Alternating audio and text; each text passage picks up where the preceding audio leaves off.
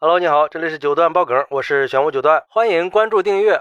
前段时间因为爆料食品添加剂的问题闹得沸沸扬扬的海克斯科技创始人，人称“绝命毒师”的辛吉飞注销了社交媒体账号，就此销声匿迹。哎，这两天沉寂了很久的飞哥又重出江湖了。最近，辛吉飞又注册了账号，并且粉丝在短时间里就达到了几百万。人气之高是前所未有啊！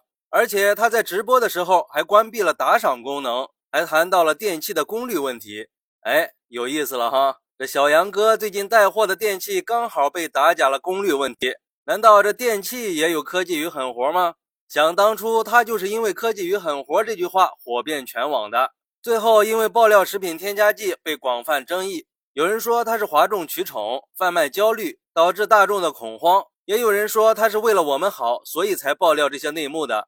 可能是最近食品添加剂事件已经没有什么热度了，飞哥也就重新注册了账号。飞哥的这次回归还是像以前一样发一些食品和饮料的制作过程的视频，但是跟以前不一样的是，视频里没有了那种极度夸张的表情，视频的观看体验也变好了不少。我想这可能跟之前经历的一系列事件是有关系的，看上去成熟稳重了不少。这两天他就发了一个视频，手指着一堆家用电器，说这里是一个直播基地的选品货架。从视频里我们可以看到，这里有榨汁机、电饭煲、热水壶、空气炸锅这些家用电器。他笑着指着这堆东西说：“其实这些东西你也不用考虑功率了，因为都差不多。你先看看质量吧，就别考虑功率这个事儿了。功率这个词儿这几天还是有点热度的哈，毕竟小杨哥刚刚因为卖的电器功率问题被打假了。”然后飞哥又接着说：“就卖这些电子破烂的主播，我想问问你，这些东西你自己家用不用啊？你就卖给别人？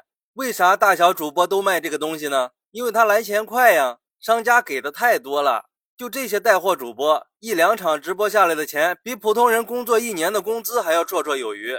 看来飞哥是又要开始整活了呀！而且这两天，辛吉飞还在直播间里测试了两个带货网红卖的东西。”第一件是某知名主持人卖的电饭煲。最近这个主持人在直播间里卖了一款电饭煲，可是买回来测试发现这就是个冒牌货，质量非常差，有安全风险。而且辛吉飞也没有点名带货主持人的名字，只是拿出自己买的电饭煲，光从外表就能看得出这个产品的质量不是一般的差。说是品牌货，竟然连说明书和出厂地址都没有。最离谱的就是还没有开始用就出现了裂痕。粉丝们还在猜这是哪个大主播卖的货呢？有眼尖的网友就看见了快递单上面印着某某专属粉丝的字样，才让网友们知道了这是哪一个主播。这件事儿爆发以后，这个主持人的账号评论区都炸锅了呀！网友们都在声讨假电饭煲的事儿。第二件就是五十九块钱五包的牛排，辛吉飞爆料说这款牛肉足以做到以假乱真了，但是还是逃脱不了科技与狠活呀。还模仿了这个网红带货的风格，就让很多网友对号入座，说：“哎，这不就是在模仿小杨哥吗？难道小杨哥最近是要彻底凉凉的意思了吗？”要知道，小杨哥的账号粉丝可是破亿了，什么概念呀？也就是说，每十四个中国人里就有一个是他的粉丝。前几天，小杨哥还花了一个亿买了一栋商业大楼。对于这个事儿，网友们都炸锅了呀！有网友说：“一分钱一分货嘛，人家商家也不是傻子。”给主播那么多钱，自己也要赚钱，也就只能在成本上做文章了呀。这么便宜的牛排没有黑科技，你信吗？何况生牛肉的价格在那摆着呢。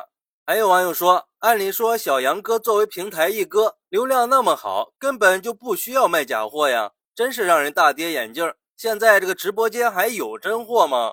但是也有网友对辛吉飞的人身安全表示担心，说飞哥这么大张旗鼓的打假，不会被报复吧？希望复出的飞哥现在现在不要再那么直白了，还是给我们科普怎么避免黑科技的视频吧。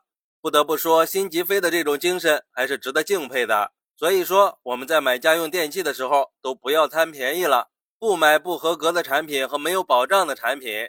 超乎想象的便宜一定是有问题的，毕竟什么东西都是有成本的嘛。好，那你是怎么看待这个事儿的呢？快来评论区分享一下吧，我在评论区等你，拜拜。